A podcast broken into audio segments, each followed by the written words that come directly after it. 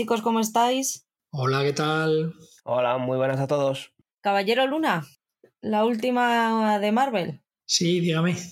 ¿Qué os ha parecido en general la serie? Bueno, pues no sé, en general mm, ha sido una serie que, que yo he disfrutado con ella, a pesar de que tiene altibajos. Para mí tiene bastantes altibajos en los que el primer episodio a mí me encantó, disfruté muchísimo, me prometió mucho. Eh, y luego hasta ese sexto episodio que también me ha maravillado, eh, hemos pasado he pasado por, por varias subidas y bajadas de, interés. Sí, estoy de acuerdo con Paul. Eh, me ha parecido tal vez la serie más irregular de las que lleva estrenadas Marvel en, Disney es una serie que, pues eso, ese primer capítulo me deja bastante interesado en lo que me van a contar. Por otra parte, tengo que decir que desconocía la existencia de este personaje, al no ser tal vez uno de esos personajes canónicos, perdón, canónicos dentro de, del universo Marvel, pues, vamos, desconocía su, su existencia, ¿no? Y ese fue uno de los motivos por los que me acerqué a la serie con una cierta curiosidad. A mí, ya repito, el primer capítulo me gustó mucho. Lo que ocurre que a partir de ahí el resto de capítulos siguientes eh, pues iban siendo cada vez menos interesantes. Hasta llegar a un capítulo 5 donde la cosa remonta pues de una forma que, no me esperaba, ¿no? ya lo que es el, final del, cuarto capítulo te hace pensar que lo que venga en el quinto puede que, que nos interese y efectivamente, porque es donde gran parte de la trama o de lo que ocurre con ese personaje se explica de, de una forma clara, ¿no?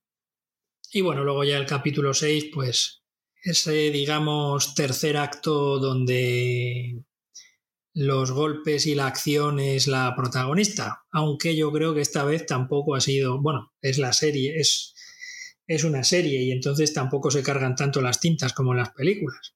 Pero bueno, que, que me interesó la acción un poquito más que, en otras ocasiones. Además es que recientemente he visto la última entrega de Spider-Man, eh, Spider-Man No Way Home, donde se sigue de nuevo la fórmula de, esta compañía, ¿no? Y toda la parte del final, pues son tortas arriba y tortas abajo.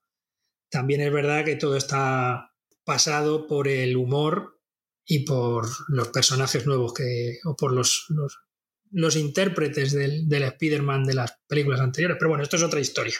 En línea general creo que es una serie interesante. Es una serie, para mí, se arriesgan mucho porque capítulos, sobre todo tres y cuarto, el tercero y el cuarto, eh, viven muchos de las rentas del primero. Te causa tan buena impresión el primer episodio que aunque ves que la, la serie va hacia abajo, dices, la voy a seguir viendo porque lo que vi en el primer episodio necesito ver si me lo van a volver a dar otra vez. En el quinto lo recuperan, pero si no lo hubieran hecho, no sé yo eh, que hubiera... El regusto final de la serie que me ha quedado es bueno, pero sí que tengo recuerdo del capítulo 2, 3, 4, que de hecho antes de ponerme a grabar le he tenido que decir al Grinch, eh, ¿tú te acuerdas de lo que pasó? Pues, cuéntamelo, por favor, porque, porque es que me da la sensación como que me había quedado dormida, o sea, una sensación de desconectar en esos tres episodios, de decir, bueno, pues yo lo estaba viendo, pero mi cerebro no, no estaba registrando la información. Sin embargo, el quinto y el sexto, de ese sí que me acuerdo bastante bien de, todo lo que pasa. Ninguno, tú, tú, Paul, tampoco conocías Caballero Luna antes de la serie o sí? No, no, no conocía nada de, los cómics de Caballero de Luna y ni, ni, había oído hablar nunca de él, ni toda esa estética, por eso eh, el primer episodio me enganchó mucho. El primer episodio pues es un, una introducción al personaje con un final mm, que visualmente me, encantó y, me apeteció, o sea, me enganchó a querer saber más. Y luego, pues bueno, el segundo también tiene su, su aquel de que nos, nos muestran un poquito más de este Caballero Luna, ¿no? Pero luego ya nos perdemos en las, en las personalidades y dejamos un poco aparte esa estética de, de, superhéroe o, de héroe o de, de personaje de, de cómic. Yo creo que la gracia, la gracia de este personaje estriba, vamos a ver, eh, no sé vosotros, a mí me da la sensación o tengo la, tengo la sensación de que todos los superhéroes, sean de Marvel, de DC, están un poco taraditos. ¿eh? Tienen, su, tienen su tara, tienen su historia, tienen su trasfondo, que de la cabeza el que más o el que menos no está excesivamente bien. Todo el mundo tiene su, su agujerito, sus muertos en el armario, ¿no? Pero es que en este caso, eh, al menos en el primer capítulo fue lo que pensé yo al empezar a verlo, era relativamente evidente que este señor tenía dos personalidades en un mismo cuerpo. Eh, y claro, lo que pasa es que en el primer capítulo eh, la cosa seguía siendo tan un poquito ambigua y entonces decías, ah, pues puede ser esto que digo yo, a lo mejor, no lo sé, puede ser efectivamente que sea la misma persona, pero con dos personalidades. Bueno, pues luego todo eso, el capítulo quinto se explica de una manera, pues eso, muy clara. Pero a mí eso me entró súper natural, porque claro, cuando el tío entra al museo y le llaman por otro nombre que tú, o estoy diciendo yo, que no he visto nada de Caballero Luna, no tengo ni puñetera idea ni nada, y estás viendo su personalidad, dices, madre mía, es que no le tienen en cuenta, o sea, no saben ni cómo se llama el de seguridad del trabajo que le saluda todos los días al menos dos veces. Y entonces a mí me pasó completamente desapercibido. Ha sido después al hablar, al hablar de ello el decir, hostias, es verdad. Y ¿por qué otro nombre le llamaba el de seguridad? Mark y era, hostia, es verdad, tío. Pues... Y ahí es cuando empiezas a hilar, pero a mí de, en ese momento me pasó como, este le está llamando como el, trabajador anterior que estaba haciendo su, que estaba en su puesto. Y me quedé más ancha que larga con esa explicación dentro de mi cabeza. Pero yo creo que sí que le llama de una manera nombre random, no, no, es, no es Mark, yo creo que no le llama Mark, ¿no? No estoy seguro. Yo, yo, no, lo he vuelto a ver, pero eh, el Grinch me ha dicho esta mañana muy seguro que sí. Así que. Yo sí que es cierto que muy probablemente eh, el tema estriba en que, eh, fijaos que ya directamente esa primera aparición de Steven, eh, a ver cómo se llamaba, Steven Grant, ese personaje incluso ya tiene su propio problema en cuanto a cómo se relaciona con el resto de gente, ¿no? Es decir, esa cita eh, con, la queda con esa mujer para tomar algo el viernes por la noche, que también es verdad que no va el viernes por la noche porque le pasa lo que le pasa, ¿no? Pero, pero que es un hombre que a la hora de, a la, hora de relacionarse tiene, tiene sus problemas también, ¿no? Poquito introvertido, su pasión es la egiptología y es su vía de escape. Por eso mm, me resultó mm, pues eso, me resultó interesante el hecho de que eh, una vez que vista ya la serie del todo y, explicado todo, eh, cómo incluso ese personaje, el de, o esa personalidad, la de Steven Grant, también es una personalidad con sus problemas mentales, o sea, con sus problemas a la hora de relacionarse con, con la gente, ¿no? Hombre, es un tío que, no, yo soy vegano, pero si tú vas a comer chuletón, venga, Mm, si, vamos a una parrilla y tengo que comer chuletón, venga, pues aparco el veganismo y ya me como yo un chuletón y luego ya veré, si sigo contigo, pues ya, ya veré lo que hago. Sí, ahí vemos esa personalidad que tiene eh, este Steven, ¿no? Steven Grant, que, es mm, pues muy débil de, personalidad, que, va aquí allá donde, donde le vayan indicando, hasta la misma jefa, que le castiga para hacer ese inventario y, demás, y el otro, pues, a pechuga sin, sin rechistar. Quiere agradar siempre. Pues, al final, luego en el quinto, pues eso es lo que tú dices, Oscar, entiendes el por qué, pero en ese momento dices, pues vaya, vaya loser. Sí, bueno, eh, no me digas esas cosas, que en algún aspecto me he sentido identificado cuando yo era jovenzuelo. Y yo también he tenido momentos así de decir, anda que no he sido tonta, pero al final pues la, en la vida a base de, de hostias aprendes, pues ya está. Pues sí, esta no es, esta es la mejor forma de explicarlo. Voy a leer un poquito de la Wikipedia, lo que son los cómics de Caballero Luna, porque visto que aquí los tres sabemos de Caballero Luna más o menos lo mismo, que es nada, que nos lo explique la Wikipedia. Y si en algún caso no es cierto lo que estoy leyendo, en los comentarios nos, nos lo podéis poner y hacemos una fe de ratas en el siguiente podcast sin ningún problema. Mark Spector fue un exboxeador infante de marina, agente de la CIA y mercenario junto a su amigo Jean-Paul Frenchy Duchamp. Durante un trabajo en Sudán, Spector se encontró al borde de la muerte después de ser traicionado por su empleador, Raúl Bushman, quien mata al arqueólogo Dr. Alraune frente a la hija y colega del hombre, Mariel Alraune, cuando se toparon con una excavación arqueológica que Bushman tenía la intención de saquear con fines de lucro. Mientras agonizaba, el dios de la luna egipcio Khonsu se acercó a Spector, a quien le ofreció una segunda oportunidad en la vida a cambio de convertirse en su avatar en la Tierra. Como resultado, Spector resucitó y recibió habilidades sobrehumanos.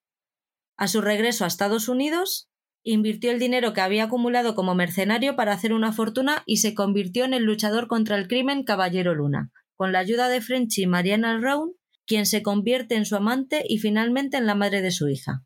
También creó múltiples identidades, sobre todo la del millonario Steven Grant, para distanciarse de su pasado mercenario, el conductor de taxi Jake Lockley, para permanecer en, contacto con la calle, y el elemento criminal y el consultor adecuado, Mr. Knight.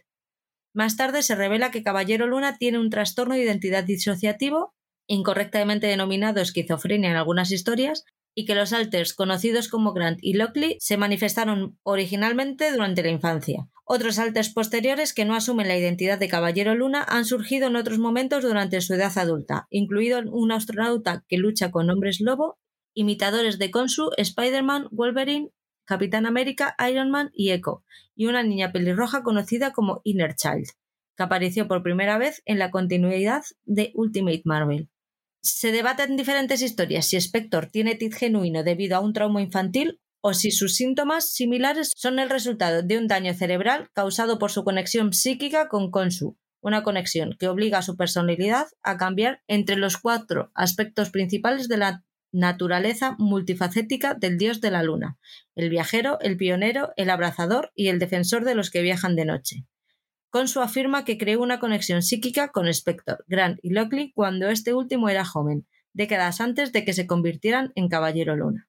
Eh, sí, además decir que este personaje apareció pues hace casi 47 años, concretamente en agosto de 1975.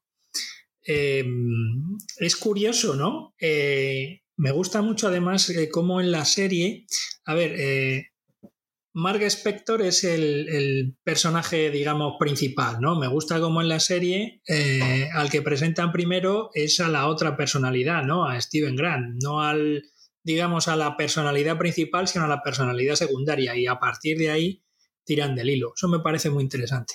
No, si, si la serie construida eh, está muy bien construida, cómo nos lo van explicando, cómo nos van explicando todo, cómo desarrollan esas dos personalidades que tiene eh, este Steven Graham, o Steven Graham, perdón, eh, y este Mark Spectro.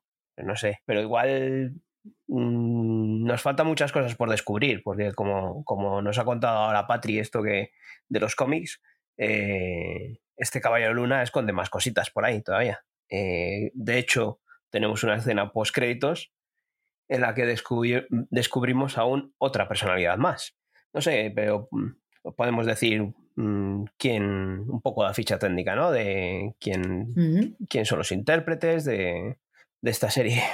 Pues mira, la serie está desarrollada para televisión por Jeremy Slater. Bueno, aunque desarrollada por él, pero vamos, el capo de Marvel, Kevin Feige, pues está ahí, que yo no sé si se pronuncia Feige, yo siempre lo he dicho Feige, y le voy a seguir llamando Feige. Es Kevin Feige, ¿no? Feige. Lo escuché una vez y dije, mira, ya sé cómo se dice. Feige. Pues, pero a que si digo Kevin Feige, me entendéis, ¿no? Sin problema. Perfecto. Pues ya, pues ya está. No hay problema. Em, la serie, la mayor parte de capítulos están dirigidos por el director Mohamed Diab, que es un director egipcio que prácticamente ha desarrollado toda su carrera en, Egipto. Eh, nacido en 1978, sobre todo allí es conocido eh, su primera película, una primera película dirigida en el año 2010, El Cairo 678, además descrita por el New York Times, según nos dice Wikipedia, como un presagio indiscutido de la revolución. Eh, aquel año, en el 2000, posteriormente, un mes después del estreno de la película, fue aquella famosa revolución egipcia que, bueno, creo que tampoco ha llegado muy allá. Pero además em, es el responsable de una mm, muy exitosa franquicia en el cine, El Gezeira, La Isla, que son películas que nos hablan de la vida de un, de un narcotraficante tiránico en una isla al norte de Egipto. Eh, de hecho, alguna de estas películas ha sido presentada para los premios de la Academia, los premios Oscar, en la categoría de Mejor Película Extranjera. Era un hombre del que yo no tenía noticias y que yo creo que en los capítulos que dirige realiza un estupendo trabajo. Por otro lado, si hablamos del reparto, pues el que se lleva todos los honores es Oscar Isaac, el famoso Poe Dameron de la última trilogía de la Guerra de las Galaxias, que es el que interpreta a Steven Grant y a Mark Spector. Además, a mí este, este hombre yo sabía que era bueno hasta en los capítulos de Ley y Orden en los que le he visto. O sea, porque a este hombre ya le llevo yo siguiendo mucho tiempo pero es eh, maravilloso como con un cambio facial, con un cambio en los ojos, con una serie de matices, eh, te cambia de un personaje a otro. y eso sobre todo se ve, se ve sobre todo en el, a partir del quinto capítulo, ¿no? cuando descubrimos todo el pastel. Y a mí me ha gustado muchísimo, la verdad me ha parecido un trabajo estupendo. De hecho, también es uno de los productores de la serie, es productor ejecutivo, con lo cual también ha metido mano ahí. Ya ves que este hombre me cae muy bien, ¿no? Es como Pedro Pascal, jolín. He visto algún vídeo además en internet en el que les hacen entrevistas a los dos eh, y son muy divertidos, parece que además son amigos, o sea que... Pero son gente que cae bien porque es, es gente muy amable y muy simpática y, yo creo que es, es un trabajo que, encima verle en versión original eh, se nota mucho el, el, trabajo que hace. Y como dices, es en el capítulo 5, ese yo creo que es necesario verle en versión original porque le vemos en secuencias en las que aparecen los dos juntos y en esos cambios de registro en el tono de voz. Entonces eh, ahí es donde más se le nota que, él está haciendo un esfuerzo de interpretación y, en lo físico, en lo físico, porque hay muchas veces que van andando por pasillos en los que uno va bien erguido y va desafiante, va decidido, y el otro va como encorvadillo, entonces le, reconoces eh, bien a, quién de las dos personalidades estás viendo ahí por, por esa forma de interpretar él. O sea, no, no lo interpreta de la misma manera. Por eso eh, merece mucho la pena ver ese toque eh, que valora, se, puede, se valora mucho eh, la interpretación de, Oscar Isaac. En este caso, en la serie, el héroe es Oscar Isaac, pues el antagonista es Ethan Hawke. Ethan Hawke es. A ver si lo encuentro por aquí. Eh, Arthur Harrow. Sí, es Arthur Harrow. Es un fanático religioso que lidera una secta que rinde culto a la diosa egipcia Amit, que actúa un poco como el precrimen de, de Steven Spielberg en Minority Report, ¿no? Eh, vamos a parar los crímenes antes de que la gente que los va a cometer los, pues, eh, los, los, cometa. Lo que ocurre que mientras que en la peli de Spielberg te meten en prisión, mm, pues aquí llega la diosa Amid y te dice, no, majete, te vienes conmigo al otro barrio. Es muy, muy bonito eh, el tema de la balanza de la justicia, como como te lo muestra en el primer capítulo, en un pueblo perdido del Tirol, parece, allí con un montón de gente y, y cómo la gente se somete a la prueba de la balanza y hay gente que la pasa y gente que no, y la gente que no, pues casca. Sin embargo, fíjate, mmm, aun siendo Ethan Hawke el, el actor que interpreta al, al, villano y tal, sigue sin parecerme un villano de fuste. No sé qué pensáis vosotros del, del villano. ¿Creéis que tiene entidad, que no? Yo creo que al final Ethan Hawke pues es, es un avatar, ¿no? Es un avatar igual que, que es eh, eh, más que espectro de, de Konsu, ¿no? Pues eh, eh, aquí vemos también a este actor que, que, tampoco es que sea el villano, sino que es un, un avatar de, de, del villano o de la villana en, esta cosa, en este caso, ¿no? De la diosa esta de la justicia. Y de hecho, creo que como tú dices, no tiene un. Aquí estamos hablando con spoilers a saco. Entonces, no tiene tanta profundidad de, de, malvado o de villano, porque al final no tiene un desarrollo de ese personaje. En este final de temporada tiene, tiene el fin. Entonces, eh, vemos en esa escena post créditos, ¿no? Como eh, a Ethan Hawke no le veremos en, la, en, una segunda temporada o en una hipotética segunda temporada. Él solo es el avatar, no es como Mark y Steven, que son Mark y Steven, se convierten en el avatar, luego les pasa algo que ninguno de los dos sabe qué es lo que está pasando y se quedan los dos. ¿Has sido tú? No, tú, no. ¿Qué ha pasado entonces? ¿Por qué se nos ha pirado la olla? El Arthur Harrow este es simplemente el avatar, no tiene un desarrollo como persona el avatar no entra y sale y cuando sale vemos a, a Harrow, es, es, el avatar y punto. Sí, sí, por eso te digo que no es, tiene un desarrollo de decir es un villano que, que, no nos ha llegado. Es que al final, aunque pueda parecer el villano, no es el villano, es un mero, hecho un mero trámite, ¿no? Es un, pues eso, un avatar. Eh, bueno, y luego destacar eh, otro par de cositas. Eh, bueno, también la, eh, digamos que la presencia femenina de la serie, eh, Laila, está interpretada por Mai Kalamawi, eh, una actriz a la que no conocía y que, bueno, en versión original al menos, pues está muy correcta y está bastante bien. Y luego la voz de Konsu en versión original, que la pone el insigne actor F. Murray Abraham, eh, más conocido por su aparición en la serie esta, que nunca me acuerdo cómo se llama, la de mm, la de los mm, zumbados de los videojuegos. El Mythic Quest. Eso es. Pues en Mythic Quest, F. Murray Abraham eh, interpreta, digamos, al guionista, esa persona mayor que es el guionista de los, eh, de los, de los videojuegos. Bueno, pues aquí le pone la voz, una voz tratada, pero aún así es una voz profunda y, sugerente la de al, al dios este, a, a, Consu, ¿no?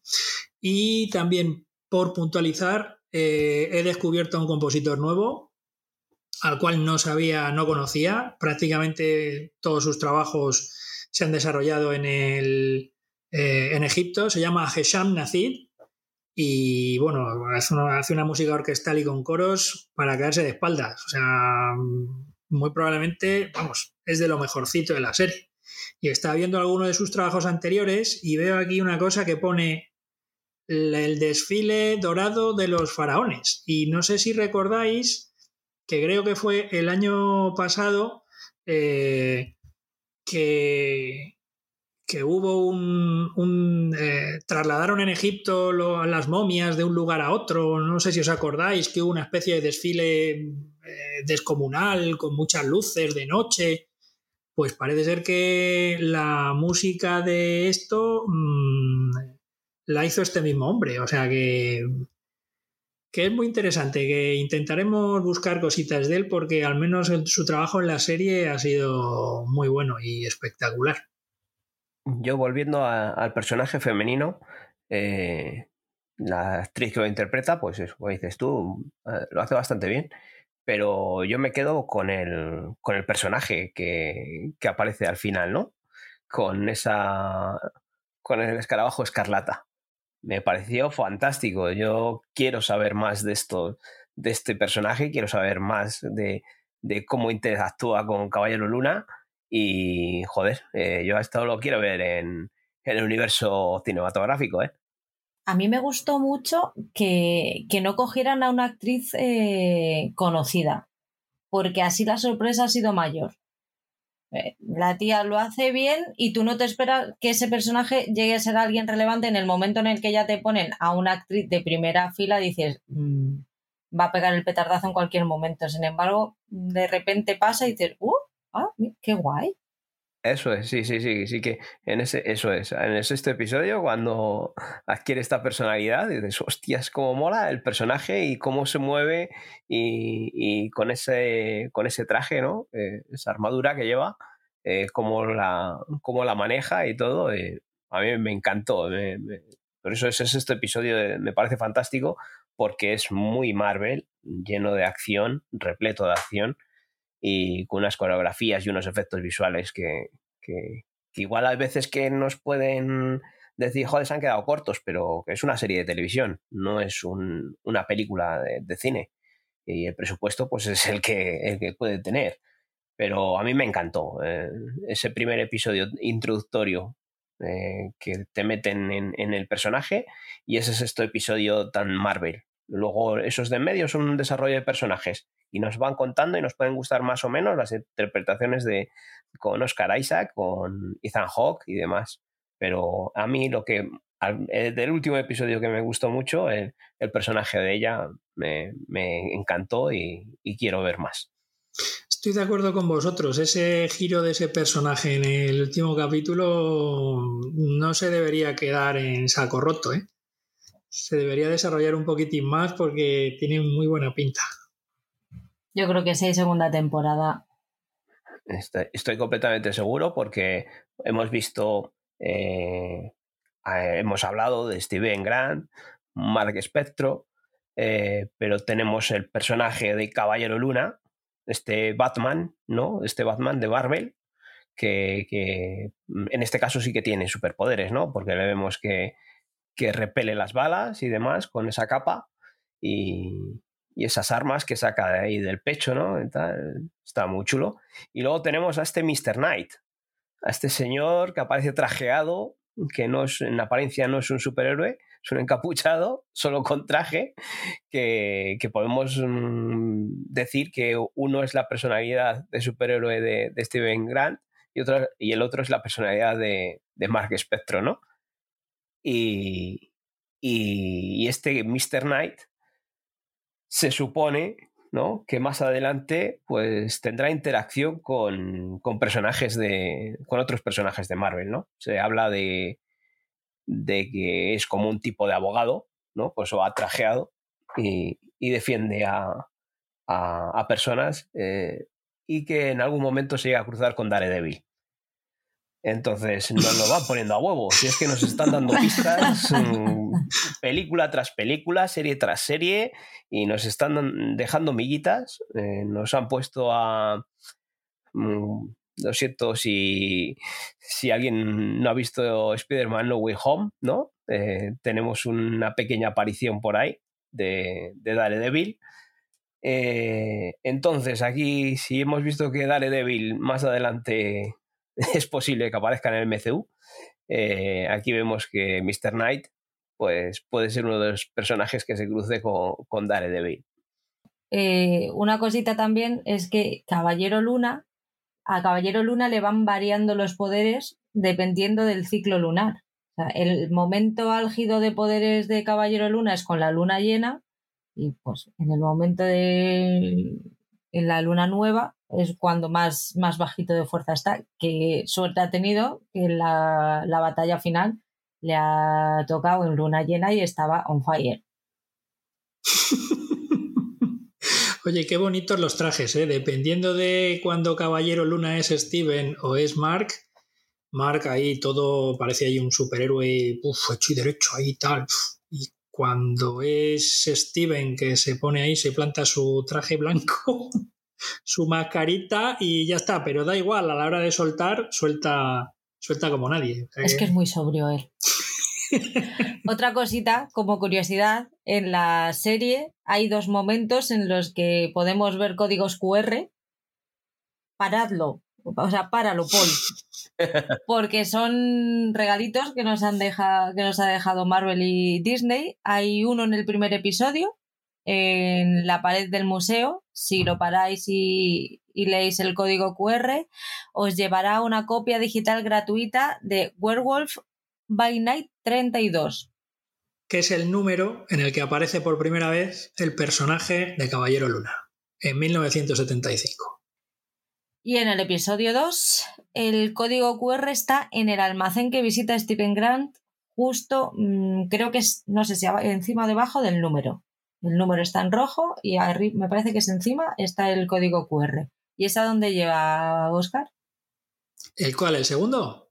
No tengo ni idea. O sea, yo, yo para empezar tengo que decir que la gotera del que para la imagen y coge y lee el código QR que aparece ahí, o sea, ese señor tiene una gotera. Lo siento muchísimo, llamadme lo que sea, pero vamos a ver, hay que tener la, no hay que tener la cabeza muy allá para estar parando una serie o lo que sea porque sale un código QR y vas a leerlo. Otra cosa es... Pero yo creo que ahora Ahora ya no nos podemos llevar a engaños. Marvel es el dios del engaño. ¿eh? ¿eh? Loki es el dios del engaño, pero Marvel es ya más que Loki. O sea, Marvel nos vende películas, nos mete trailers, nos mete teasers, no, nos mete imágenes que, que, para que nos creamos una cosa y luego es otra. Eh, en Wanda, por ejemplo, nos metió en el tráiler el final. O sea, nos metió el final de la, de la ¿Ah, serie en el tráiler. No y nos lo comimos con patatas. Sí, sí. En el primer tráiler de WandaVision, de la bruja escarlata, está la última imagen de la serie. Y claro, y nosotros nos la, comimos con patatas allí. Y ese es un ejemplo. Marvel nos ha engañado muchísimo con los trailers y los teasers. Entonces, aquí que te ponga un código QR y que haya un fulano que haya parado y que se haya puesto a verlo, pues no me lo creo. Esto ha llegado Marvel y ha dicho, eh, que aquí hay un código QR y el que no quiera que lo descargue. Y todo luego fluye como, como la seda. Yo, yo sí, a ver, eh, estoy de acuerdo con tu planteamiento y pero yo sí me creo que haya habido taraos que hayan parado la imagen para ver eso. Otra cosa es que a lo mejor, que siendo un código QR que aparezca ahí, que la cosa no sea tan evidente y que de alguna manera a través de cuentas o a través de alguna historia se deje entrever que, ah, pues sale un código QR aquí y tal, a lo mejor resulta que... Y, y efectivamente sea eso.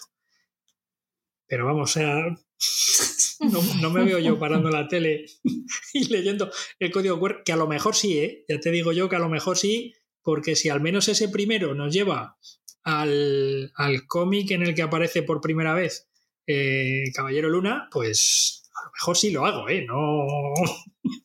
Con lo cual yo también tengo mis goteras, que eso creo que ya en estos años me vais conociendo.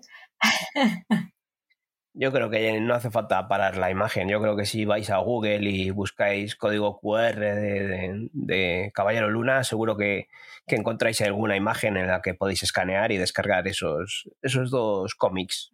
Y hay páginas web en las que ya te dan directamente el enlace para ir, o sea que. Perfecto.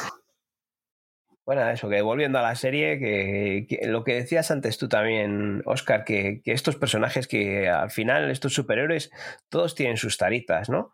Y, aquí vemos cómo nos desarrollan la, tara de este, de este Steven Grant, ¿no? Que ese trauma que, tiene con su madre, ¿no? Esos malos tratos que, recibía por parte de su madre y, esos momentos y cómo eh, para para evadir de, esas cosas, pues eh, recurre a esta, a esta doble personalidad, ¿no? Que, pueda afrontar mejor esos, esos momentos. Eh, eh, nos lo explican muy bien. es mm, triste, es una parte dolorosa que, notas ahí a, ese niño que pase por ese, por ese trance. por eso es una serie distinta de Marvel. Nos sorprende mucho que siendo una serie de Disney que todo es muy blanco, muy limpio, mm, aquí vemos incluso sangre en la cara de, de, los personajes, del protagonista. ¿eh? Que nunca habíamos visto sangre, y menos, fíjate, lo vimos en, en Falcon y el Soldado de Invierno, ¿no? Eh, que, que aunque estuviese golpeándole con el, con el escudo, a él no le salpicaba la sangre. Aunque luego llegásemos a ver incluso sangre en el escudo, ¿no? Pero aquí se ve sangre directa en la cara y, en esos momentos en los que él se le va el psh, ¿no? que, está rodeado de gente y, se le va la personalidad y cuando vuelve a abrir los ojos se ha cargado a, a seis, ocho tíos que están por el suelo llenos de sangre y, lo que decías antes, Patrick, ¿no? Que se quedan ellos mirando y diciendo, ¿quién ha sido? ¿Ha sido tú? ¿Ha sido yo? ¿No? ¿Quién ha sido? Pues esa otra personalidad que, vemos al final que, es aún más dura y más fuerte que, que este otro Steve, este otro Mac experto, espectro. Eh, abundando en lo que acabas de decir ahora, eh, en algún sitio había leído que esta era eh, la serie más adulta de Marvel que habían estrenado y yo creo, o a mí me da la sensación que no, puesto que he visto, vi el primer capítulo de Daredevil y en su momento de la primera temporada y a mí me parece que esa serie es bastante durilla, ¿eh? Pero dentro de Disney. Eso es, eso es lo que te iba a decir, que Daredevil no es de Disney. Porque. Bueno, ahora sí. De Marvel tenemos cositas. Sí, ahora sí. Eh, bueno, de hecho, van a subir todas estas series de Netflix, van a aparecer ahora en el catálogo de, Disney. Eh, lo que les decía es que hay es más oscura que todas las que hemos visto anteriormente. O sea, es más oscura de Disney, de Marvel, eh, de las que hemos visto anteriormente. Eh, se llama Hellstrom y es bastante oscura, que habla de demonios y, tal. Y, pero esta es la más así, más adulta que, que ha estrenado Disney de, Marvel. Y no sé si para mí puede ser de las mejores que, ha estrenado Disney últimamente, pero sí que es una serie que al final me ha entretenido. En cuanto a lo de la edad y la sangre y tal, sí que es una cosa que, está, que ha hecho Disney, que ha empezado a hacer desde que ha puesto pues Star y todo eso, que yo ya cuando estrenan una serie en Star, aunque sea y ya de Marvel o de Star Wars y tal, primero pasa por mi filtro y luego ya veo si se la enseño a la niña o no se la enseño. Porque estas cosas van a más. Es cierto que los fans de Marvel, con toda la razón del mundo, se quejan de que, jolín, Marvel no es Disney, está dentro de Disney, pero no es Disney, pero y se espera otra cosita. Y yo creo que Marvel poco a poco va subiendo la apuesta a ver cómo la gente va reaccionando. Sí, bueno, hemos llegado hasta el punto que en, Eternals, ¿no? Nos han metido esa primera eh, conexión, esa primera relación gay, ¿no? Qué aburrida es esa película, Dios mío. que luego en este último episodio, no sé, algo que a mí me sorprendió, no sé si, si os ha gustado mucho esta, esta lucha entre los dos dioses en plan Godzilla, ¿no? Versus King Kong. Eh, ahí a mí ahí me sacó un poquito. Sí que estaban por delante luchando estos otros dos primero, ¿no? Eh, Caballero Luna. Y luego le veías de fondo a, los dos dioses ahí peleando una forma un poco más lenta, ¿no? Más eh, tipo eso, con dos titanes, ¿no? Luchando, dos dioses, dos. Como, como eso, como decía, al estilo Monsterverse, ¿no? De Warner. Eh, a mí ahí no, no me hizo mucha gracia prefería centrarme más en, la batalla que tenían estos dos personajes eh, que estaban por delante. Pero bueno, queda ahí un poco como chulo y tal, pero, pero a mí me gustaba más lo, otro que estaba viendo. Yo fíjate, creo que va a ser cosa de la edad, pero lo que ya menos me interesa de las películas Marvel y en general de... O sea, en general de las películas de superhéroes es ese tercer acto donde ya todo tiene que ser fuego, muerte y destrucción, y es lo que menos me interesa. Eh, lo he comprobado, ya te digo, con la, última de Spider-Man, aunque aparecen más cosas y más alicientes para que la, lucha y la pelea, aunque te dure mucho en el tiempo, eh, no sea aburrida, pero... o sea, yo es que viendo Eternals, otra de las cosas de Eternals es que las luchas es que no acaban nunca. Dices, pero vamos a ver, o sea, esto tiene que acabar son eternas. Son eternas. O sea, en serio, por favor, hecho, es que esto va a dar mi rango de edad, pero echo de menos las pelis de los 80 de acción que duraban 90 minutos. O sea, y había tortas también. Aquí, eh, aquí en cuanto a duración no te puedes quejar, porque son seis episodios de 40, 50 minutos, eh, que incluso a mí se me ha quedado corta, porque yo creo que, que es eh, lo que antes he dicho, el primer episodio te introduce en el personaje, luego los otros te van desarrollando todas estas personalidades. En ese quinto episodio que tenemos un desarrollo de personajes con esa navegación entre eh, una vida y la otra, ¿no? Como te lo van contando con, con la diosa hipopótamo esta, que, que, te explican todo muy bien, ¿eh? el equilibrio de la balanza, de, de, si ha sido bueno, si ha sido malo, si te mereces la muerte o no te mereces el reino de, del cielo, ¿no? De, de los egipcios, de los dioses. Está muy bien, eh, sí, sí, el purgatorio. Está muy bien explicado eh, para gente que no, no tenga conocimiento de, de, del mundo egipcio y esto a mí me parece fantástico, está muy bien desarrollado, con unos efectos visuales estupendos. Pero luego ese sexto episodio, como dices tú, es un continuo juegos artificiales eh, de escenas de acción, de, de batalla y un, una resolución súper rápida para que luego lleguen y te hagan el epílogo en una escena post-créditos. Yo creo que, esto podía haberse alargado este final con un episodio, incluso un episodio más, y habernos desarrollado un poco más, eh, no haber juntado todo en ese último episodio. Eh, al final tienen un límite tan, tan ajustado que, quieren desarrollar tantas cosas. Es la sensación que me dio al final de, de que nos han querido contar tanto, desarrollar tanto el personaje, estas personalidades, que, encima nos han quedado una personalidad por desarrollar. Y, pero claro, también es verdad que, ellos en su cabeza ya tendrían una segunda temporada, desde luego. Es un error recurrente que tiene Marvel ¿eh? en, la, en la serie. Lo está teniendo ya en varias, el querer contar demasiadas cosas en pocos episodios yo creo que les falta el llegar al punto de, vamos a ver, tenemos esto, vamos a, racionalizar, racionalizar bien. Si tenemos que hacer una segunda temporada, la hacemos y si no, le metemos dos o tres episodios más. Pero se han encabezonado en que las series tienen que ser de seis episodios y que en seis episodios tiene que ocurrir todo y muchas veces eso les juega, les juega en contra y hace que a lo mejor la serie no sea tan buena como podría. Pero mm, en los otros. Mm, en las otras series venimos ya con unos personajes ya creados. Venimos con unos personajes que ya les tenemos en nuestra cabeza. Ya más o menos, aunque no se hayan desarrollado en el, en el cine, aquí ya, ya les conocemos, ya están planteados. Pero es que aquí empezamos de cero. No les conocemos de nada. Al que no conozca los cómics, que conozca los cómics, pues encima tendrá otra versión. Porque los cómics, esto es una adaptación. Y, aquí empezamos de cero con el personaje este. Y nos lo quieren contar igual de rápido que en las otras series en las que ya les conocíamos. Eso es lo que a mí me falla. Que, lo otro que hemos dicho nos han hecho eh, en base a uno, a un personaje que conocíamos, nos van presentando a otros para desarrollarles más adelante, en otras temporadas o en otras eh, películas.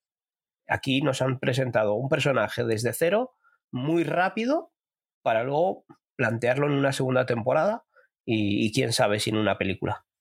Yo creo que eh, en este caso el personaje principal está bien, está bien planteado y bien desarrollado. No me parece que sea excesivamente rápida su presentación. Lo que sí que a lo mejor eh, lo que ocurre es que no desarrollan o no explican todo, sino que apuntan cosas. Te quiero decir, el hecho de apuntar cosas lo vas dejando por ahí y a la hora de desarrollar temporadas posteriores o que, eso, o que otros personajes aparezcan en otros productos Marvel, pues esos los que dejas por ahí o esas puntadas que vas dando, pues las coges y las vas desarrollando. Mm, yo, el hecho de que las series sean cortas me parece estupendo. Porque no se eterniza. Sí, pero, pero justificado. Te voy a poner la pega que. Yo te voy a poner la pega de, esto de que sea corto y el, por qué te digo que no, de que sea desarrollado rápido. Eh, la serie se llama Caballero Luna. ¿Cuánto hemos visto a Caballero Luna en 200 minutos? Que puede durar la temporada. Apenas le hemos visto y queremos ver mm, una serie de, de superhéroes, ¿no? Marvel nos presenta una serie de superhéroes. Yo quiero ver al superhéroe. Quiero ver esa estética que me presentan en el primer episodio al final, con ese caballero luna, ese Moonlight ahí repartiendo bacalao. Y no le volvemos a ver casi hasta el último episodio. Eso es lo que me falla a mí. Que el resto está muy bien. A mí me ha gustado la serie. Eh, desarrollan los personajes y las personalidades de él muy bien. Pero también quiero ver al superhéroe. ¿eh? Por eso digo que es lo que me falta. Por eso se me ha hecho corta. A mí, por ejemplo, el, tema de los avatares, hubo un, rato que yo creo que de ahí viene casi todo el bajón de la mitad de la temporada. El, el, tema de los avatares llegó a un punto en el que decía, mira, es que mm, no puedo ya más con la vida una conversación cuando quedan todos los avatares y empiezan a, discutir entre ellos de si Consu es bueno, que es malo, que si me han mentido no me han mentido. La, otra, la Amit, estaba empieza a meter mierda contra Consu tal. Yo creo que eso se podría haber recortado muchísimo, entre otras cosas porque al final los otros dioses griegos al final aparecen, griegos egipcios, aparecen ahí y si te he visto no me acuerdo. Te, quedas con, al final te quedas con uno o dos mm, que salen ahí de vez en cuando y ya está. Y a mí toda esa, esa parte, que cuando te gusta la, la historia egipcia y todo el tema de dioses y tal, los arqueólogos y toda esta gente tiene que estar encantado de la vida, pero yo he venido um, a hablar de mi libro. Vamos a ver cómo te lo explico. Que si quiero conocer la historia egipcia, ya cojo yo un libro me voy allí a que me lo cuenten. Pero yo aquí quiero un candelita. Yo por eso es lo que he dicho desde, desde que hemos empezado, que la serie me pareció una montaña rusa. Desde que el primer episodio me sube muy arriba y el segundo me va bajando, el tercero me bajaba abajo del todo, el cuarto queda por ahí abajo también y ya en el quinto vuelve a remontar para el sexto volverme a pegar el subidón. Esa es la montaña rusa eh, que he tenido yo con, con esta serie. Yo espero que Oscar Isaac por lo menos esté nominado para los Emmy, porque el trabajazo que tiene él, eh, sobre todo en el primero, quinto y sexto, es, vamos, mm, sí, pero es que vemos tantas series y vemos tantos grandes actores que, todos merecen estar ahí.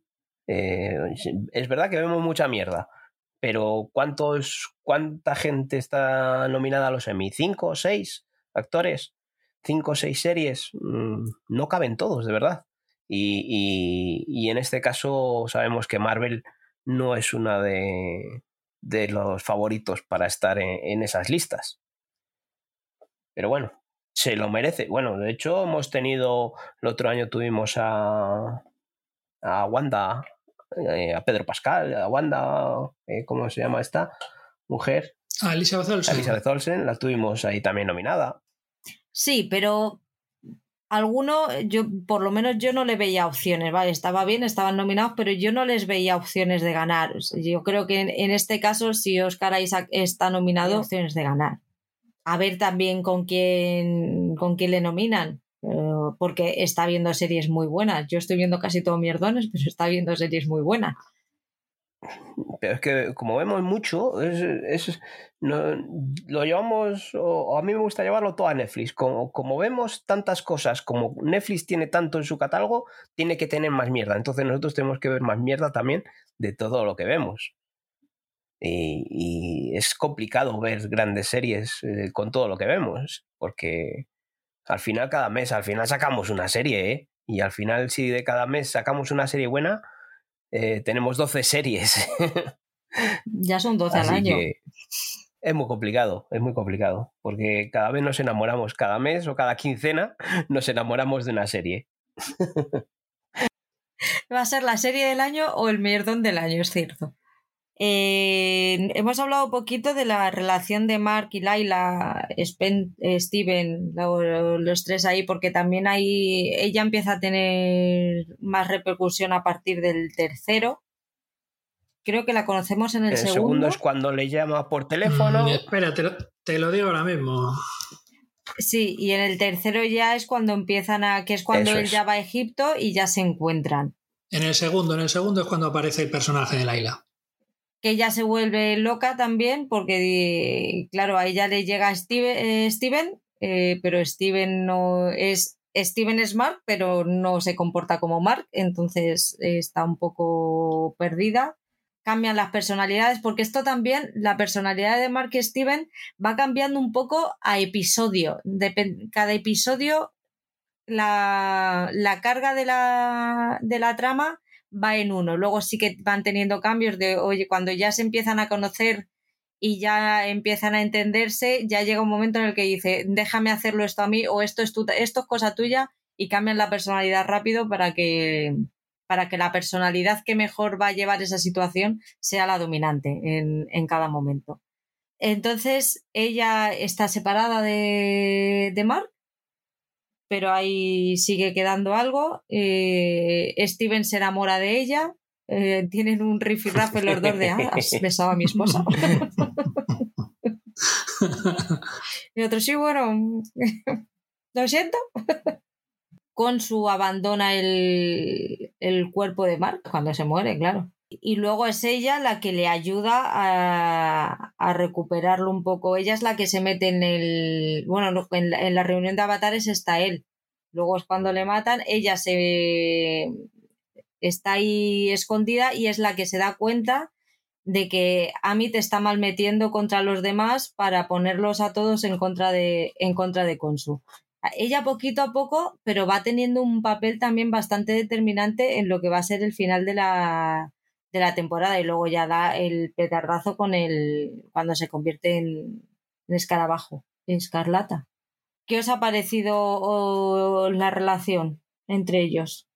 Bueno, eh, mira, yo ahí sí que voy a coincidir un poquito con, con Paul en ese sentido. Eh, podrían haberla desarrollado una piquita más. Eh, creo que queda un poquito. Queda un poquito coja, no sé. Eh, y se podía haber potenciado un poquito más el hecho de el, personaje de Steven eh, quedarse prendado de ella, ¿no?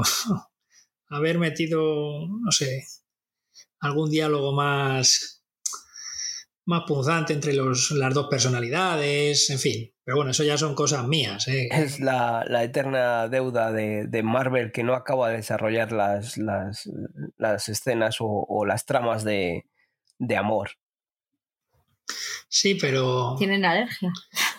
Sí, eh, o es eso, o es el público el que tiene alergia a este tipo de historias, o a este tipo de. No, porque, no sé, lo han intentado muchas veces. Lo han intentado con Wanda, lo han intentado con Visión, eh, intentaron con. con Viuda Negra y.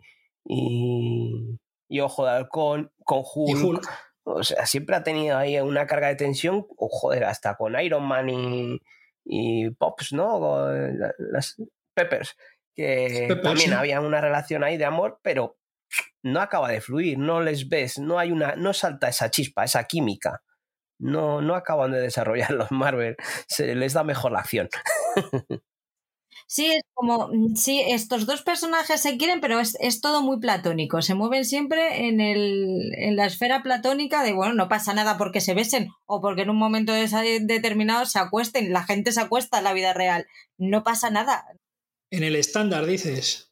Fíjate tú lo que son las cosas. Yo creo que la gente se acostaba más en películas de los años 50 que en las películas Marvel actual. O sea, hablo de acostarse y no de que se muestren escenas subiditas de tono. No, o sea, hablo simplemente de ese tipo de cosas. Pero eso es, yo no necesito, no necesito, no necesito un 50 sombras de Grey, mm, pero jolín, eh, que parecen amebas, coño. No, es eso, eso no es que haya escenas de sexo o de relaciones, sino que, que en las miradas, que haya una atracción, que notes que, que haya una química, que, que te creas esa relación de amor que hay ahí. No, no creo que no la acaban de desarrollar o, no lo no, acabamos de creer. O no les interesa. No sé, yo tengo mis dudas, porque creo que, que toda buena película tiene que tener una mezcla de, de, géneros. Porque vamos a ver, el público medio que va a ver una peli de Marvel o que va a ver una serie de Marvel, ¿qué es lo que busca? ¿Tú crees que busca el romance? Eh, buscar pero si nadie está diciendo, nadie está diciendo que le metas una historia de amor. Eh, no es lo mismo enamorarse que tener un momento mm, de desfogue, como podrías decir. Que yo solamente lo que os digo es que eh, mientras no se demuestre lo contrario, Marvel no hace lo que quiere, entre comillas, sino lo que el público pide o lo que el público espera. Y a mí me da que el público potencial al que se dirigen este tipo de historias, pues sí, que sale, pues que Pepper está, o que Pepper y Iron Man y Tony Stark están enrollados, pues muy bien. Pues los ponemos aquí que están en la torre, que están haciendo no sé qué, con las copitas de champán. Que el personaje de Laila con el personaje de Mark o Steven o como se llame, tienen una relación o han sido pareja o lo que sea, pues lo dejamos ahí y ya está. Mm, yo creo que es problema de que no les interesa pero porque al público que ve eso no, les interesa, no, le interesa. Vamos a ver, vamos a ver. Solo he pensado una cosa. Si esta serie se la a esta serie os digo yo que el capítulo que a mí más me gusta es el quinto. ¿Cuánta acción tiene el, quinto? El quinto es Ninguno. Si tú esta serie se la muestras a un veinteañero, tú, ¿qué capítulo crees que va a decirte que más le ha gustado? ¿El primero o el sexto? Punto. Ya está. El primero de esta serie tiene un equilibrio maravilloso, porque te está describiendo a un personaje y a la vez está viendo que hay cosas que no cuadran. Que... Y hay acción, porque aparece el bicho este chungo en la parte del final que se le quiere cargar en el museo. Sin embargo, mm, ya te digo yo que también depende. Entonces, nosotros, aunque tengamos 50 años, o 40 o 30. Eh, bueno, he dicho 50. No he dicho nada. Bueno, esto lo quitas. te quiero decir que muchas veces estas cosas es una cuestión generacional y es una cuestión de edad que tiene sus que tiene sus que tiene sus cosas. Entonces, el MCU empezó en 2008, ¿eh? La gente va creciendo con la, con la franquicia. Ya no son veinteañeros. Aunque, empiece a ver, aunque lo empiecen a ver veinteañeros, el, el, público, el primigenio, ya no es veinteañero. Patri, yo empecé a ver, yo Iron Man, la primera la fui a ver al cine y me maravilló, porque era una película súper entretenida y me gustaron muchísimo las escenas de acción, joder, los efectos especiales, qué bien están. Veinte años después o veintitantos años después, a mí, ¿qué es lo que ya he repetido varias veces en estos podcasts? Que a mí todas las secuencias de acción me van cansando. Entonces, eh, por eso te digo que en parte es una cosa de mm, del público al que va dirigida la serie o la película o lo que sea. Eh, y creo que el componente generacional mm, influye en eso. Pero eso es lo que te estoy diciendo, que ojito, porque el público objetivo ya no es el que era hace 20 mm, años, 16 años, 15. Ha ido creciendo. Los gustos de ese público ha ido, han ido modificando. Y yo no te, digo, no te digo que dejes a un lado la acción, Digo que a lo mejor lo que tienes que empezar a pensar es ir, en ir metiendo otro tipo de matices también. Que no tengas la carga, la, carga grande de la trama, no. Pero sí que detallitos que con la edad, pues mm, vamos, eh, la palabra no es necesitando, pero vamos apreciando. Vas madurando y con la madurez vas apreciando otras cosas en la vida. Pues y vas apreciando que en las series se reflejen esas cosas también. Eh. Estoy de acuerdo contigo. Además, otra cosa, tienes que pensar una cosa. igual que con la saga de Star Wars, tienes que enganchar a las nuevas generaciones para que la cosa continúe, con Marvel pasa tres cuartas de lo mismo. Entonces, tú, la trilogía de la... Vamos a, vamos a cambiar ahora mismo. La trilogía de la Guerra de las Galaxias, ¿vale? La Guerra de las Galaxias, el Imperio contraataca, el Retorno del Jedi. Eh, son, la última película es del año 83. ¿Tú cómo ganas a las nuevas generaciones? ¿Cómo les metes en el universo Star Wars? Pues haces un truño como la amenaza fantasma y las siguientes. Pero ¿qué has conseguido con eso? Has conseguido, primero, que el fan de las antiguas, aunque eche pestes de las siguientes tres o de las siguientes dos, vaya a verlas. Y a la vez ya estás trincando a nuevas generaciones, que tienen otras mentalidades, que tienen otras perspectivas, que piensan de manera diferente o que tienen diferentes gustos. Lo mismo que Pixar. Pixar siempre últimamente va más dirigido a adultos, pero normalmente siempre ha llevado dos tramas, la trama más infantil y luego la otra trama que tú vas descubriendo, vas descubriendo esos detallitos según vas creciendo. Eso es lo que te digo. Yo no te digo que dejes de hacer la trama más juvenil. Te estoy diciendo que dentro de la trama juvenil metas una subtrama que a la gente que ya vamos siendo un poquito más mayores y vaya y vamos pidiendo, le vamos pidiendo otro, un pasito más, un saltito, también lo tengamos. Nada más. Si yo no digo que, si yo sé lo que es Marvel, yo me enganché a Marvel tarde, pero entré con todo. O sea, si, entré ahí, yo sé lo que hay. Pero a ver, si, si, si nos vamos a, más atrás de Marvel, ¿no? Y, ya no Disney. Eh, las películas, primeras películas de, de, Spider-Man, mm, ahí tenemos ese componente también de, de, amor que tampoco acabó de explotar. No digamos que es algo que tengan que meter ahora porque a la gente nos, nos o sea una nueva generación que quiera ver romances. No, siempre ha habido ese componente en el que, se busca la química entre el personaje masculino y femenino. Eh, desde eso, desde esa relación de esa, esa escena de Tobey Maguire, ¿no? En, en Spider-Man, en la primera de Spider-Man, con, con cómo se llamaba esta mujer, la eh, Kristen Dance, ¿no? Ese colgado Spider-Man boca abajo y ese beso. Mm, no sé, yo creo que ahí se busca también esa química. Y ya es de hace unos cuantos años esta película, ¿eh? Entonces. Pero ahí, por ejemplo, Paul, eh, tanto en. Yo creo que en las de Sam Raimi, en la trilogía que hizo Sam Raimi sobre Spider-Man, sí que ese componente está más desarrollado que en todos los productos posteriores que se están viendo, efectivamente. Ahí sí a ver si va a ser cosa de Stan Lee, que dejó en el testamento que como metieran historias románticas se iban a tomar por culo todos los herederos. Ojito. Mira, Stanley, yo no sé hasta qué. Stanley, yo no sé hasta qué punto eh, metía mano en, en todo el universo Marvel. A mí me da la nariz que el capo de todo esto es Kevin Feige y que lo que diga Kevin Feige, aunque esté mal pronunciado, va a misa. Entonces. Eh, el que tiene la, pasta, es el que manda. La pasta. efectivamente. Qué bonito ha quedado esto. Bueno, pues nos hemos ido un poco de, Caballero Luna, pero bueno, hemos tocado más puntos de Marvel, pero, pero bueno, yo creo que al final eso es una serie cortita. Eh, yo para mí, el primer episodio para mí es el mejor primer episodio de, de, una serie de Marvel de, de, las últimas que han estrenado de Disney, bueno, de las últimas e incluso de, las estas que hemos hablado antes de, Netflix. Eh, al final queda un poco una serie un poco irregular, pero creo que en global eh, es una serie que, interesante y con un personaje con, recorrido. Estoy de acuerdo contigo.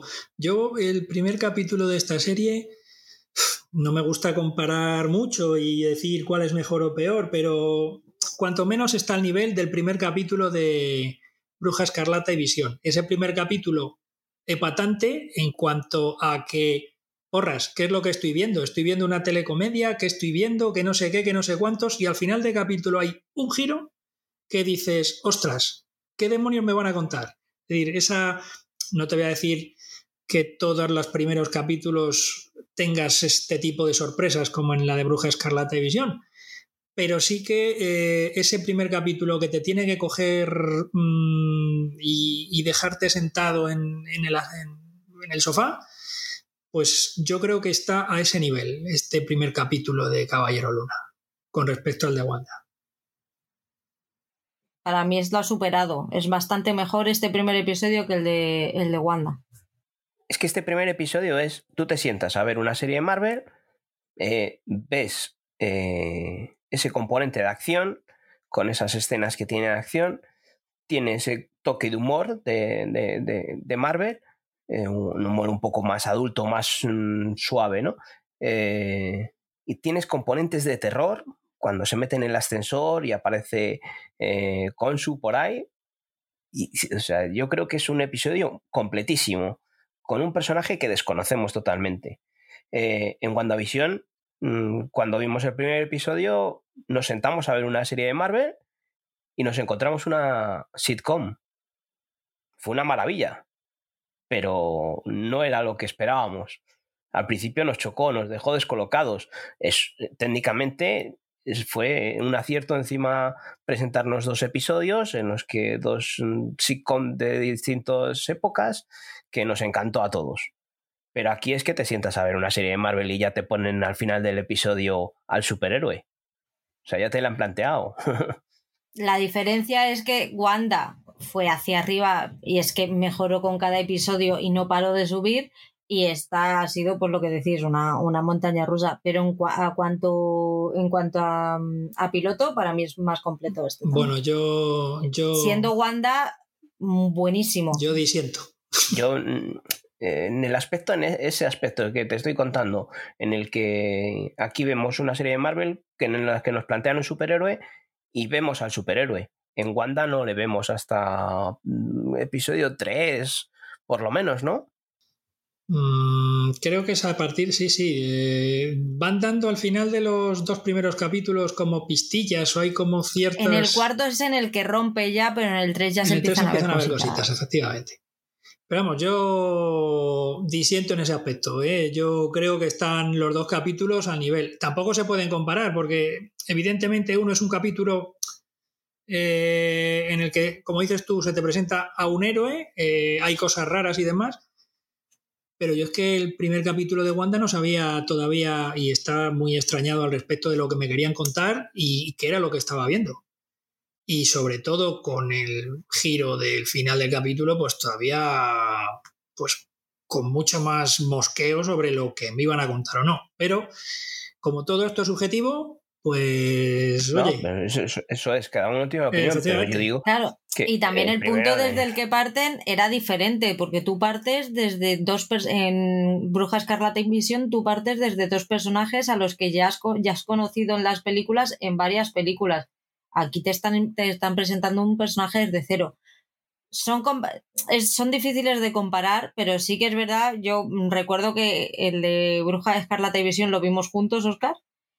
Y todos terminasteis encantadísimos y yo terminé diciendo, pues lo voy a seguir viendo porque, el, porque doy al play y veo el segundo. Si tengo que esperar una semana, no lo tendría tan claro, porque yo fui de esas personas que me chocó y decía, pero qué mierda he visto. Vamos a ver, esto no es Marvel. Era capaz de ver lo bueno que era, pero por otro lado estaba diciendo, pero me estás contando, ¿dónde, dónde está la acción? ¿Dónde, está la, ¿Dónde están los superhéroes aquí? ¿Por qué no los estoy viendo?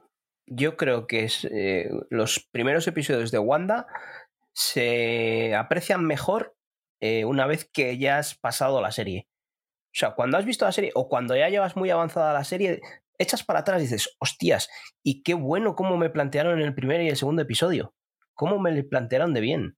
Pero lo que dices tú, al principio cuando ves el primero dices, hostias, si yo quería ver aquí a estos superhéroes de Marvel y me han planteado aquí una... Bueno, yo lo digo como lo vi yo, viéndolo con mi hijo de, de, 12 años, que me miraba y decía, mm, ¿esto qué es? Me estás vacilando, padre. Que me has dicho que aquí había eh, superhéroes y no. WandaVision aquí? ¿Dónde están los Vengadores? También te digo una cosa. Eso que hicieron con Bruja Escarlata y Visión lo pueden hacer con esos personajes porque precisamente cuentan con que esos personajes son conocidos y se sabe cómo son. Cosa que con el Caballero Luna no se puede hacer. Que yo no estoy comparando los dos capítulos porque argumentalmente sean iguales, no. Yo estoy comparando que al nivel de mm, adicción o el nivel de adicción que me, que me han provocado, tanto el uno como el otro, a mí me han parecido similares en ese aspecto. Luego ya si queréis podemos entrar en eh, esto está planteado de una forma, esto está de otra, aquí hay elementos de una cosa, aquí hay elementos de otra. Pero esa adicción o esa, vamos a ver el siguiente capítulo, al menos a mí, a mí el primero de Wanda y este primero de, de Caballero Luna, los puedo poner a niveles similares. Y luego otra cosa, eh, gracias a Bruja Escarlata y Visión, ahora estamos mucho más abiertos a la hora de ver una serie de Marvel a que nos cuenten lo que quieran y como quieran y nosotros le vamos a dar una oportunidad. estamos abiertos, claro, estamos abiertos a ver qué no lo cuentan porque sabemos que lo pueden hacer bien. En ese momento fue un poco de espérate, espérate, voy a revisar si estoy viendo Disney Plus porque yo estoy viendo que los actores son, pero espérate, porque es que a lo mejor no. El, el choque que por eso y creo que lo, hemos, lo hablamos en el, en el monográfico que, hicimos de Bruja Escarlata Visión, que para, que para mí fue un acierto el que al final no llegaran con Falcon y el Soldado de Invierno y abrieran todo esta, este mundo de series de Marvel con, con Bruja Visión. Porque el impacto que crearon no hubiera sido igual si antes hubiéramos visto Falcon y el Soldado de Invierno. Sí, sí, sí, no, ahí, ahí sí que lo comentamos en el, en el podcast y, y ahí sí que creo que estamos todos de acuerdo. Si se hubiese abierto con Falcon y el Soldado de Invierno, no hubiese tenido el impacto que tuvo con, con De hecho, lo hubiéramos empezado a ver con Bajona, por, lo menos sí, Sí, yo sí, yo sí. Sí, porque de hecho, venías de una, vienes de una serie como Bruja Escarlata y Visión y te pones a ver Falcon, que es más canónica, entre comillas, ¿no? Más lo que puede ser una serie de superhéroes. Y entonces sigue en bajón, sigue en bajón. Hay que darle a Falcon y al Soldado de Invierno también el beneficio del tiempo. El hecho de que se estrenase después de la que después de estrenarse, o sea, se estrenase después de, de Bruja Escarlata Visión, eh, sí que sí que puede dar un poquito de bajón, sí. Bueno, pues nada, hasta aquí hemos llegado con Caballero Luna, ¿no? Hemos contado un poquito de, de todo. No sé, si quieres contar algo más, yo creo que más o menos hemos destripado un poco así eh, episodios, aunque sean desordenados, como hacemos siempre. Vamos contando un poco lo que nos ha ido pareciendo la serie. Y, y de aquí ahora, ¿dónde nos vamos? Pues a Mrs. Marvel nos va a llevar en junio. A Mrs. Marvel, otro personaje nuevo, ¿no? Pero Mrs. Marvel no es esto de Agatha Christie, de la vieja que estudia casos y los resuelve y crímenes horrendos? pues no, pues al parecer eso será una nueva superhéroe, ¿no? Una chica adolescente de origen musulmán, ¿no? Que es fan de, de Miss Marvel. Esta es Miss Marvel. Esta es Miss Marvel y, Capitana Marvel. cómo es? ¿De quién es fan? De Capitana Marvel, de Capitana Marvel. Pues es, es, fan de Capitana Marvel y al final, pues veremos cómo adquiere esos poderes para, llegar a convertirse en una superheroína. Esta pinta corte adolescente. Esta serie va a ser de. Eh. Va a ser más adolescente todavía que. que Ojo de Halcón, ¿no? Lo que me gustó Ojo de Halcón, lo que la disfruté. Yo, creo que igual Ojo de Halcón es adolescente y esta va a llegar a ser hasta infantil. Pero Ojo de Halcón, siendo adolescente, a que nos ha gustado. No, no, a mí me ha encantado. es muy muchísimo. Pues porque Haile Steinfeld se come con patatas a todo el que se pone por delante, básicamente. Pues el 8 de junio es la, próxima cita con, con, Marvel. Y antes, recordamos Obi-Wan Kenobi el día 27 de mayo. Ahí estaremos con Lord Sid Darth Vader. ¡Toma! Lo he hecho. Te lo has aprendido, ¿eh? Lord, Sith Darth Vader. Madre mía. Anda, que te acuerdas, Paul, que en nuestros tiempos se le llamaba Lord Darth Vader y ya está. O, o directamente Vader y ya está. y fuera. Madre mía. Que todo tiene que tener su etiqueta. ¿eh? Vale. madre mía. Y Stranger Things viene también. Eso ya, Pero no, eso es ya no normal. es de Marvel. Ni de ¿Y Disney. qué temporada ni- es? Porque yo creo que me quedé en la primera. sí, La cuarta. Madre mía. joder. Ya vamos por la cuarta. Pues has tenido tiempo desde la primera, Pues ¿eh? sí, porque además la primera la vi de manera subrepticia. Bueno, mejor no entremos en detalles. Viste la primera, pues es que la primera yo creo que es la mejor. Luego, luego ya la, la segunda baja un poquito, la tercera yo creo que repunta. eh, Y, esta cuarta, no sé, tenemos un poco el hype muy arriba. No sé si es por las ganas que tenemos ya, ¿no? De, de verla y por los trailers que nos han presentado, que tiene muy buena pinta. ¿En los trailers de Netflix también te destripan los finales de las series o...? Te, te lo, te lo diremos cuando lo veamos. Eso no lo podemos saber, pero.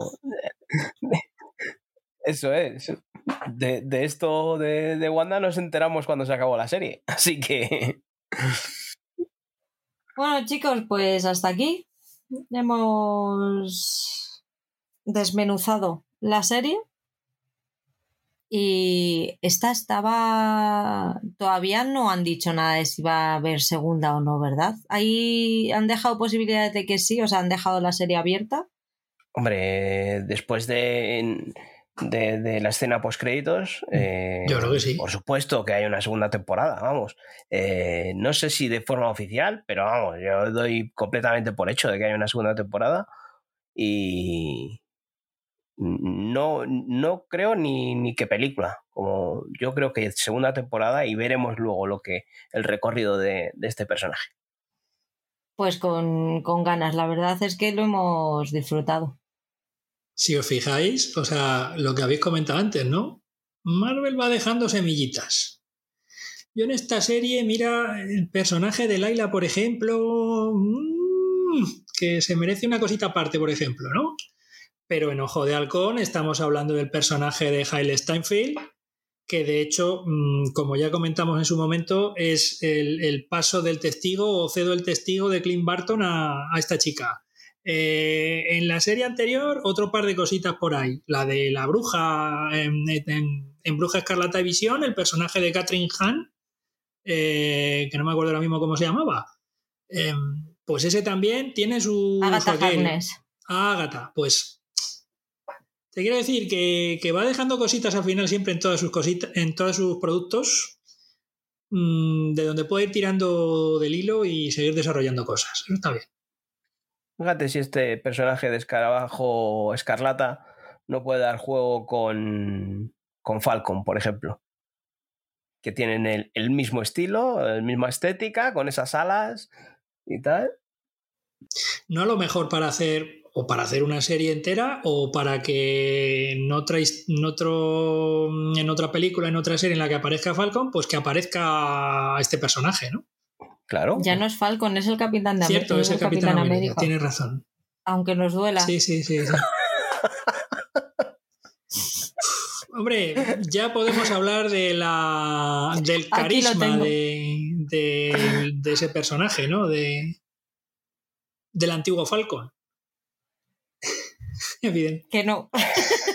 Eso sería otro debate, Sí, pero vamos, que, sí. que, que puede gustar o no gustar que, eso, pero que yo creo que era, es la lógica, no, no, que no te guste porque, pero vamos, eh, lo que hablábamos antes, estamos viviendo nuevos tiempos y Marvel lo sabe, Marvel nos incorpora personajes eh, con con como decimos, cómo se dice esto, eh, nos han metido mujeres, Sí, nos han metido negros, sí. nos han metido sordos. O sea, es inclusivo, ciegos. O sea, todo tiene, tiene- tenemos que meter a toda la gente, te- musulmanes, o sea, todo. Eh, Marvel quiere acaparar a todo, a chinos, asiáticos. También tenemos ahí con, San- con Sanchi. Pues todo, joder, Marvel ah, tiene que acaparar a todo el mundo, tiene que tener contentos a todo el mundo. Entonces, ¿qui- ¿quién mejor para, mantener, para tener contenta a, a la población eh, negra que, que sea el Capitán América un negro? Estupendo y maravilloso. Pero si yo no tengo ningún problema con el color de su piel, si Sí, yo el problema lo tengo con su carisma. Pero ¿a quién puedes dar el escudo de Capitán América? ¿A, a Bucky? ¿A Soldado de Sí. Invierno? Sí, Hombre, sí, Sí. tiene más carisma. Pero, pero vamos. Tiene más que- carisma, pero, pero, pero ¿qué es de los valores del Capitán América? Se El aprende. honor, la honradez y... ¿ah? Y Bucky ha sido un hijo de puta. Sí. O sea, ha sido un asesino, ha sido un mercenario. Pero o por sea, eso- no tiene... Es, es bagaje personal que le va a ayudar en un Eso es futuro. lo divertido, Eh. Paul, eso es lo divertido. O sea, con lo bueno, o sea, pero el Capitán América era lo más, o sea, era lo más bondadoso que se tira encima de una granada por salvar a sus compañeros. Que sí, que tienes razón. Como en Claro, Top Secret. entonces- Tienes razón, pero no, pero no voy a dar mi brazo a torcer. O sea, ya está. De, de Bucky, ¿no? Yo, yo soy de ¿Ves? Bucky. Bucky se merece otra serie. O al menos, El Sebastian Stan de ahora se merece otra serie, no el Sebastian Stan que era Bucky. O sea, lo que ha aprendido Sebastian Stan en este tiempo, ahora ya sí se merece una, una serie porque la puede defender. Pero se quedaba corto. ¿sí? ¿Tú crees? Para mí sí. Pero es eh, lo que hemos hablado otras veces. Eh, en las películas de los Vengadores, eh, el protagonismo le tenía a quien le tenía. Le tenía Iron Man, le tenía a Capitán América, le tenía Hulk, le tenía Viuda Negra. No puedes repartir por igual a todos esos personajes. Tiene que haber pequeños personajitos secundarios. Ahora nos hemos quitado a esos personajes. Tienen que dar relevo a otros. Estoy seguro de que va a haber un nuevo Vengadores. Sí, sí, sí, segurísimo. Sí. Están las preparando semillitas. ya todas estas series. ¿Quién van a ¿Un nuevo meter? Vengadores? ¿A quién van a meter? ¿A Sanchi? ¿A Spiderman? A Caballero Luna. Caballero Luna es muy complicado, ¿eh? Yo es que, eh, es que, Yo sí le veo, ¿eh? yo por lo que oigo, no soy experto en cómics, ¿no? O sea, puede haber un Jóvenes Vengadores en los que tengamos Miss Marvel, eh, Ojo de Halcón, la chica esta, eh, Viuda Negra, la, la hermana. Por ahí pueden tirar por un lado. Y luego, eh, un personaje que apareció en Iron Man, un niño, que también dicen que es un posible futuro Vengador En la de tercera, los ¿no? jóvenes Vengadores. Sí, cuando se muere, de que Iron Man. aparece, cuando se muere Iron Man aparece allí el niño ese. y, eh, no, vamos a la tercera Iron Man, no, cuando se muere Iron Man. en- Sí, pero en que en el niño ese que es. aparece ahí En es el que sale en, en, la, en Iron Man 3, ¿no? Ese, ese mismo. Y luego hay otros que son como unos Vengadores un poco Full. con doble escala. No, con una doble escala, que son buenos y malos, ¿sabes? Que es ahí donde entra, Antihéroes. que es ahí donde entra este otro de... Deadpool. de no, No, el, el, el, prim- el primer caballero, el, ca- el Ese. Capitán América E- después mismo. de este. que es malo, pero que es bueno, tal, Eh, pero, que les ah, el que de la moral una laxa, moral vale, sí. Que es Dudosa. reclutado por la, la mujer esta que también aparece Es verdad, en... es verdad. ¿Ves cuántas semillas hay, Paul? ¿Cuántas cositas nos va dejando Marvel? Pues nos está quedando larga la despedida. Si esto, si quieres, lo dejas no- en debate para vamos nosotros liando. y lo cortas. Porque Hay vamos. amigos míos, hay amigos míos que se despiden de mí cuatro, cinco y hasta seis veces. Y esto, y esto implica, sí, y esto implica, pues eso, 30, 35 minutos más de conversación. Ah, Pues eso, que es lo que tiene Marvel, que es un mundo tan abierto y, no so- yo creo que ninguno de los tres somos expertos, sino más que estamos hablando eh, por lo que vamos viendo y, y nos surgen tantas cositas, así que si, si, si hubiese aquí un experto que si hubiese visto cómics nos contaría aquí la de Dios. Yo es que le compro cómics al niño, él se les lee y, y yo les veo ahí y digo, joder, macho, ojalá me les pudiese leer yo, tuviese un rato de sentarme. Es increíble. No sacamos tiempo para. A mí es lo que me pasa. Lo que pasa es que hay otras cosas que me Claro, interesan por más. te digo, Entonces, a mí me pues, gustaría, pero como, como, como el mundo es mundo y la vida es vida, pues tenemos que centrarnos en otras cosas. bueno, yo de, O ponemos prioridades, siempre he dicho que siempre damos prioridades a otras cosas. bueno, de vez en cuando sentarse a leer un mortadelo tampoco está mal, ¿eh? Mortadelos. Joder, los que hemos leído ya. Nos vemos la semana que viene, chicos. Oscar, acuérdate de Sergio Ramos que necesito apoyo moral, por favor. Sí, sí, sí, lo de Sergio Ramos me lo tengo que ver, es cierto. Además me comprometí. Nos vemos, chicos. Muchas gracias a todos los que nos han escuchado. Eh, gracias por llegar hasta aquí y espero que, hayan disfrutado de, este destripamiento de, de Caballero Luna. Y un abrazo para todos y chao. Adiós. Chao.